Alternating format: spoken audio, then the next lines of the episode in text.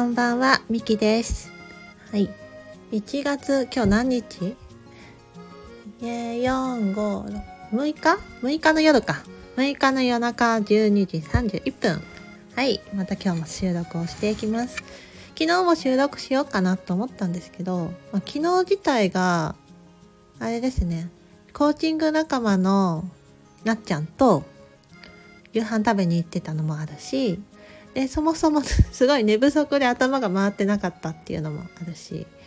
ちょっと仕事をしたかったっていうのもあるしでなんだかんだでねちょっと収録をやめて寝ました。おとなしくね寝ることも大事だなと思ってね無理せず行きたいと思っております。はい。で今日もね何してたかっていうと一日ほとんど休んでましたね。うん。うーんそう。どっかフラフラしようかなとかなんかちょっとカフェとかで作業しようかなと思ったんですけども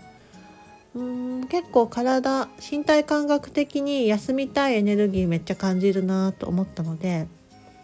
布団ほぼベッドでゆっくりと休みました。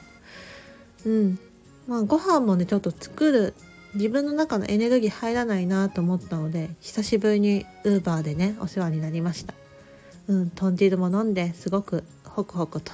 なんか体にねエネルギーを送られたなっていう感じをしてます。はいこんな感じでね今日はなんか自分を癒すって感じなんですけどもで特にでさらにその中にいろんな人のねラジオを今日聞いてたりとか、うん、ネットサーフィンしたりとかしてゴロゴロゆったりと過ごさせてもらいました。だからなんか昨日とか今日とかで思ったこととかたくさんあるのでそれもちょっと出せる範囲で出していきたいなって思ったんですけども、まあ、昨日久しぶりの出社、まあ、年年始初めての出社でその後にコーチング仲間のなっちゃんと会ったっていうこともあって体力的にはね 寝不足っていうこともあってうんそんなエネルギー満タンってわけじゃなかったんですけどもやっぱりね私ね人と会うってことでめちゃくちゃエネルギーもらえるんですよね。はい。なのでもう会ってねすごいね心が満たされましたね。うん。だって家帰ってめちゃくちゃ眠かったんですよ。そう。えー、と家帰っててか家帰ってってけど電車で 軽く寝ちゃって起きてでもう目がねしょっぼしょぼなわけですよ。そのまま布団にダイブしたいってぐらいだったのにもうメイク落として顔洗って歯磨いてその後なぜか仕事をし始めるっていうね。などな何もしましたし。なんだかんだねやっぱりうんリモートっていうよりは人と会うってことが私の中ですごく大事なんだなって感じました、うん、オンラインで話すっていうこともねテンション上がるし気持ちグッてね高まるしいいんだけどそれとはねやっぱり私の中で段違いのエネルギーが人と会うってことでもらえるなって感じております。やっぱりこれはね外交的要素外交な要素がねあるんだなっていうのは感じますね。はい。であとその中で、まあ、コーチング仲間なっちゃんさっきかなっちゃんなっちゃん言ってんだけど、まあ、なっちゃんと、まあ、会って対話をしていたんですけどいやー面白いね。やっぱりなんか自分自身がまあこれはなっちゃんのプライバシーもあるか詳しくは言わないけど私自身となっちゃんでは目的地とか自分のリソースフルな状態リソースフルってコーチングを知ってる人以外にも通じるのかちょっと分かんないですけど自分のその力とかリソース、うん、またリソースって言っちゃった。力とか持っている資質とかとまあ自分が持ってるもの全てをねフルフルで使えるような状態みたいな感じのリソースフルってよく使うんですけどもリソースフルに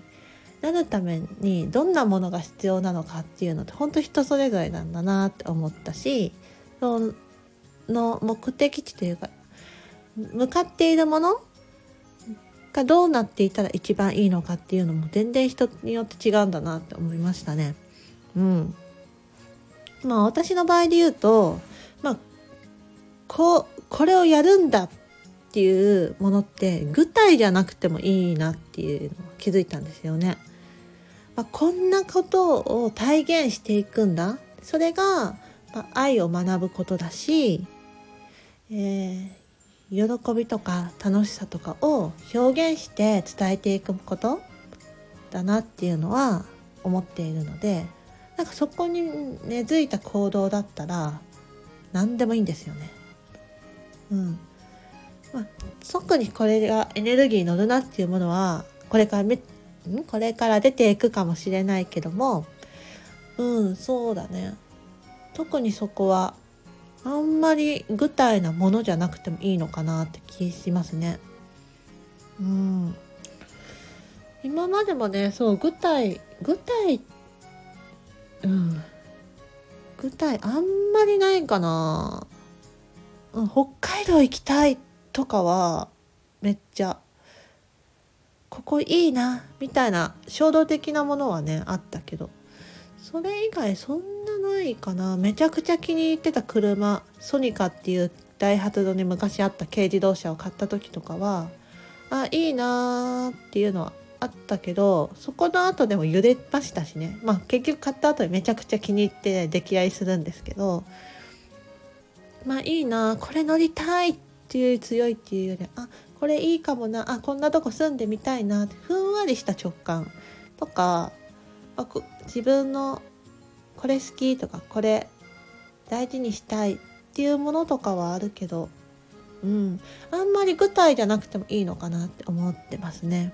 まあそのさっき言った愛を学ぶこととかその喜びとか楽しさを表現して伝えていくことっていうのは、まあ、スピリチュアルカウンセリングでも伝えていただいたものだし以前ね収録したラジオで詳しく語ってんですけども私がコーチングをしている理由っていうのにもめちゃくちゃつながってくることなんでそうだね。やっぱり手段っていうよりはそういう大まかなビジョンというかうん。ブランドコアというか 仕事系で言うとねブランドコアというかうん。ミッションというかねそんなものとかがあれば私は動きやすいんだなっていうのを感じますね。はい。あと市中水明のね寝牛天中殺天中天中殺時期っていうのにもお話ししたいなって思っております。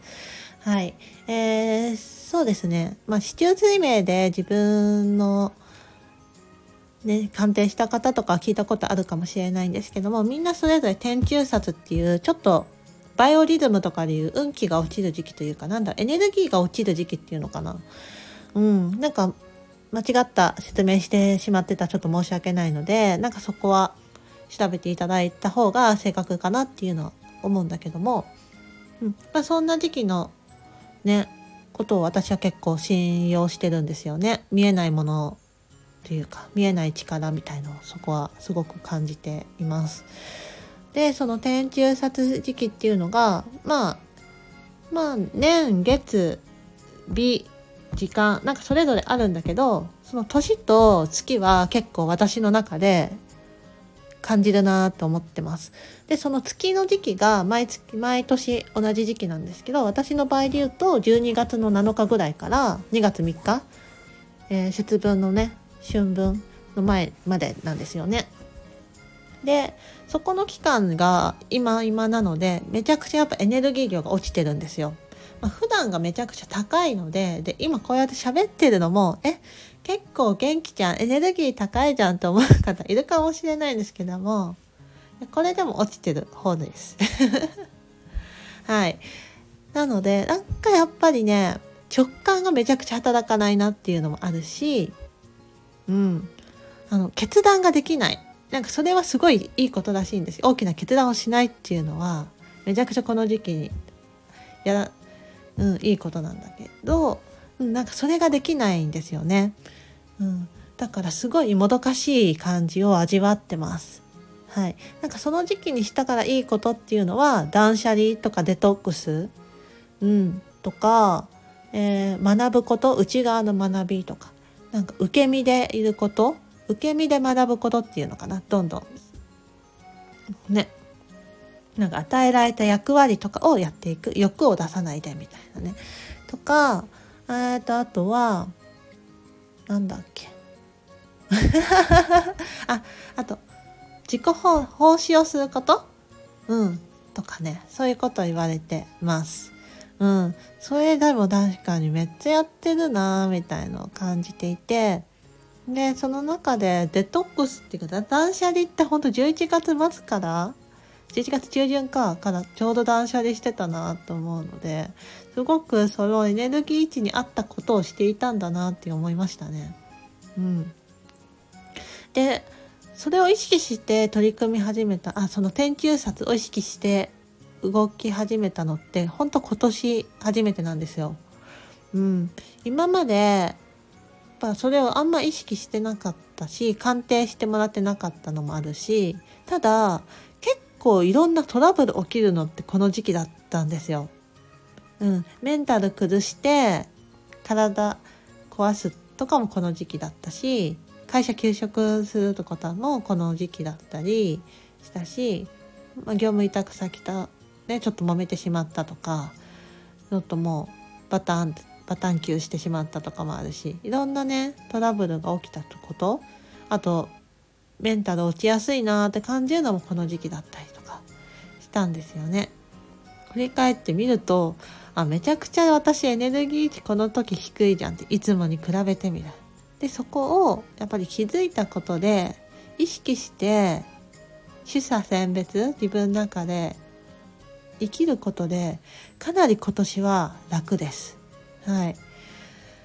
なんかねすごくね過ごしやすいし生きやすいなって感じてますね。まあ、なので、まあ、全員に当てはまるかはちょっとわからないんですけども自分のね天中札っていうものは簡単に調べられるのでネットで天中札時期みたいなのでね検索してもらえると自分の天中札がわかるんじゃないかなってちょっとそれを意識するだけで少しだけ過ごしやすくなったりとか自分のバランス取りやすくなったりとか、うん、選択しやすくなったりすることがあるかもしれないのでもし興味があれば調べてみてください。はい。まあ、こんなこんなでね、やっぱ話してみて思ったけど、